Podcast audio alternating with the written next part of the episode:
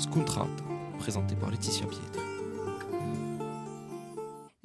Focolari fêtent leurs 80 ans. Né en Italie du Nord en 1943, le mouvement est actuellement présent dans 182 pays avec plus de 120 000 membres et un million et demi de sympathisants. Et bien en Corse aussi, euh, le mouvement est présent depuis 1998 sur l'île. Chaque mois, vous retrouvez d'ailleurs leur chronique sur RCF Courtiga. Et bien aujourd'hui donc, on va lever le voile sur ce mouvement d'église. Nous sommes en compagnie de Jeanne Mande de Breuil. Bonjour. Bonjour Laetitia. Merci beaucoup euh, d'être avec nous. Alors, on ne peut pas parler des Focolari sans évoquer Chiara Lubitsch. Alors, tout simplement, tout d'abord, qui était-elle? Alors, Chiara Lubitsch est, on peut dire en résumé, que ça a été une femme engagée au service de l'unité de la famille humaine. Voilà, ça c'est général.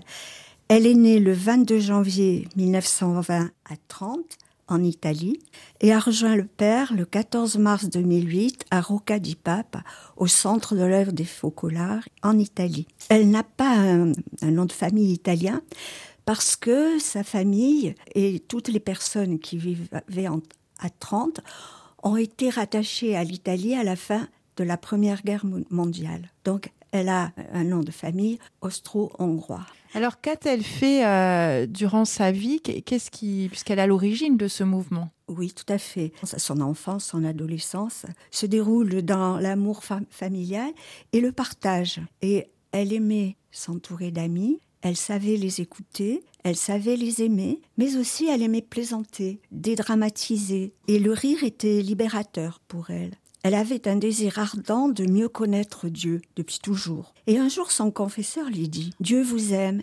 immensément ⁇ Et à partir de ce moment-là, elle voit l'amour de Dieu partout. La lumière que lui apporte cette nouvelle compréhension enveloppe son âme et elle se sent au cœur de l'amour du Père. Voilà comment elle a commencé à cheminer sur ce, cette route qui s'est terminée euh, en 2008 et qu'elle a donné naissance au mouvement des Focolars qui existe encore, oui. Et le, le 7 décembre 1943, en pleine guerre, elle est consacrée en faisant vœu de chasteté.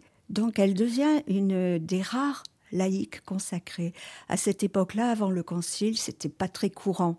Donc c'était la guerre et euh, au milieu de, l'horreur, de la destruction, de la peur du lendemain, elle se posait la question sur quel idéal s'appuyer pour tenir bon? Qu'est-ce qui peut vraiment aider? Et là, elle a compris qu'elle pouvait s'appuyer complètement sur les Écritures et la parole de Dieu. Et dès le début, elle n'a pas gardé cette euh, constatation pour elle, mais elle l'a partagée avec des amis. D'abord trois, puis ensuite sept. Et dans les abris, elles ouvraient la Bible, elles trouvaient un évangile ou un psaume qu'elles lisaient à haute voix et ensuite elles décidaient de vivre cette parole. Mais non seulement de la vivre, mais de communiquer ensemble quels ont été les fruits de la vie de cette parole. Alors, on, parle de Chiara Lubitsch, elle est donc à l'initiative de ce mouvement des Focolars. Et comment il s'est créé alors le mouvement?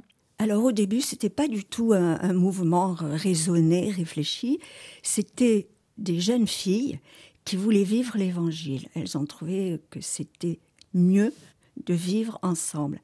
Mais c'est allé plus loin parce qu'elles se sont dit, ben, on va vivre ensemble. Elles ont été laïques consacrées aussi, et elles vivaient tellement fort l'Évangile qu'elles ont décidé de vivre ensemble dans la même maison et de tout partager comme les premiers chrétiens.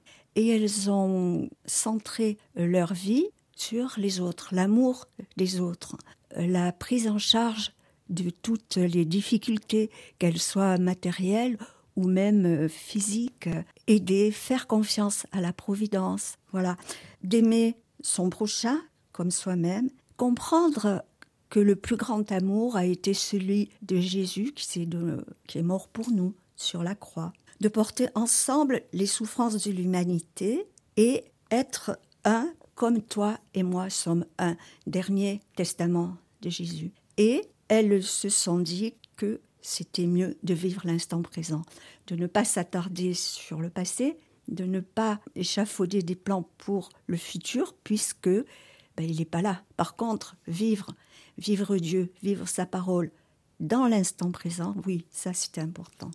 Alors en 1943, euh, donc il y a eu cet engagement de Chiara Lubitsch, une petite communauté. Aujourd'hui, on évoque 120 000 membres dans le monde entier, un million et demi de sympathisants. Alors comment justement le mouvement des Faux-Collards s'est répandu dans le monde entier? Alors euh, au début, c'était 8 jeune fille. Chiara Lubic avait 23 ans. Ses compagnes étaient des amies, donc elles avaient euh, le même âge. Et en voyant vivre cette communauté de femmes, les habitants de 30 se sont questionnés. Ils ont posé des questions et ils ont trouvé que c'était euh, beau de pouvoir vivre comme ça et de partager l'évangile. C'était pas courant hein, à cette époque-là. Et déjà, en 1944, il y avait 500 membres du mouvement à 30. Ça s'est développé sans désir particulier. Ça s'est propagé par euh, la découverte de la spiritualité et le désir de la vivre. Et donc ce mouvement s'est développé considérablement en Italie, où il est toujours présent, toujours très très vivant. Et ensuite, eh ben, ça s'est propagé dans le monde. En, en France, par des émigrés italiens qui ont passé la frontière en amenant cette spiritualité, donc dans la région de Briançon, de Grenoble. Et au fur et à mesure, ça s'est répandu en France, dans l'Europe, dans le monde. Et actuellement, il y a énormément de communautés focolaires qui sont présentes dans le monde. Et en Corse aussi, donc j'allais dire un mot, euh, combien êtes-vous? Comment est né le mouvement des Focolars en Corse? Alors, le mouvement des Focolars en Corse est né sur l'initiative euh, de Jérôme Perrichon, qui euh, connaissait le mouvement, qui l'avait connu à Lyon, et qui s'est dit, voilà, ça, ça serait important de, le, créer en Corse. Donc il a fait venir des focolarini, c'est-à-dire des dames et des messieurs qui vivaient en focolare, c'est-à-dire communauté. Et ces personnes-là ont parlé euh, dans, les églises, on, fait des conférences, etc., etc.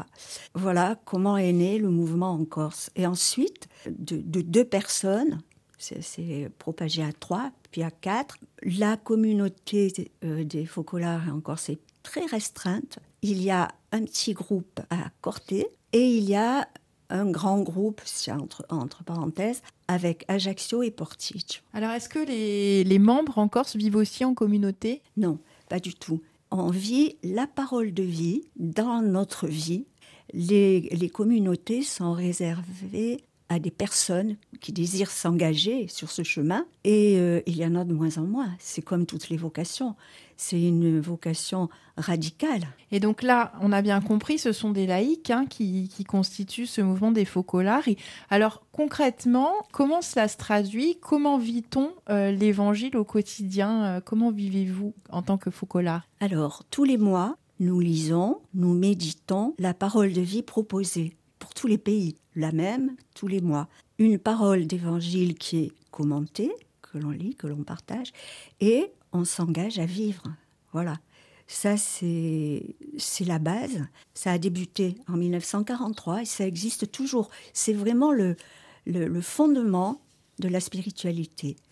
Alors, est-ce qu'il y a des exemples concrets concrètement vivre cette parole de vie au quotidien quand on est à Ajaccio, quand on est à Corté? Comment ça se traduit? Alors, ça se traduit déjà par euh, la joie de partager, la joie de voir les fruits de cette parole de vie, la joie d'être ensemble aussi, bien sûr, et la joie d'être unis au monde entier qui vit cette parole. Et euh, on n'est pas euh, un exemple à part, on est tous liés dans une grande fraternité.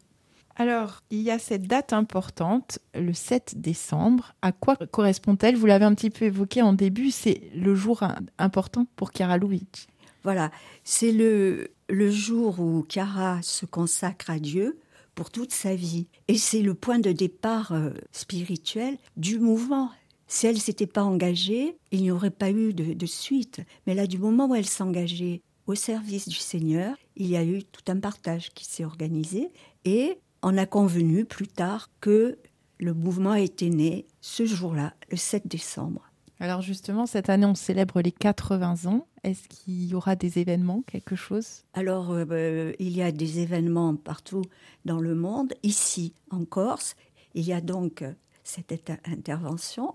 Et le 7 décembre à 18h, il y aura une messe d'action de grâce à l'église de Porticcio. Alors on invite euh, nos auditeurs bien évidemment à s'y rendre.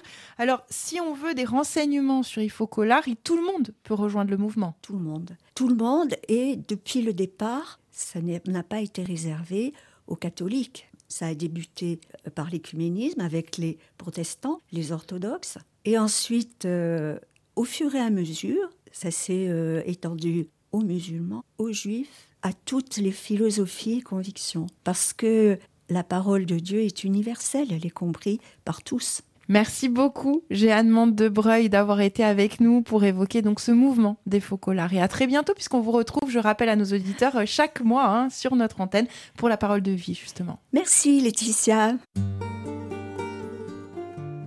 Scontrate, présenté par Laetitia Pietre.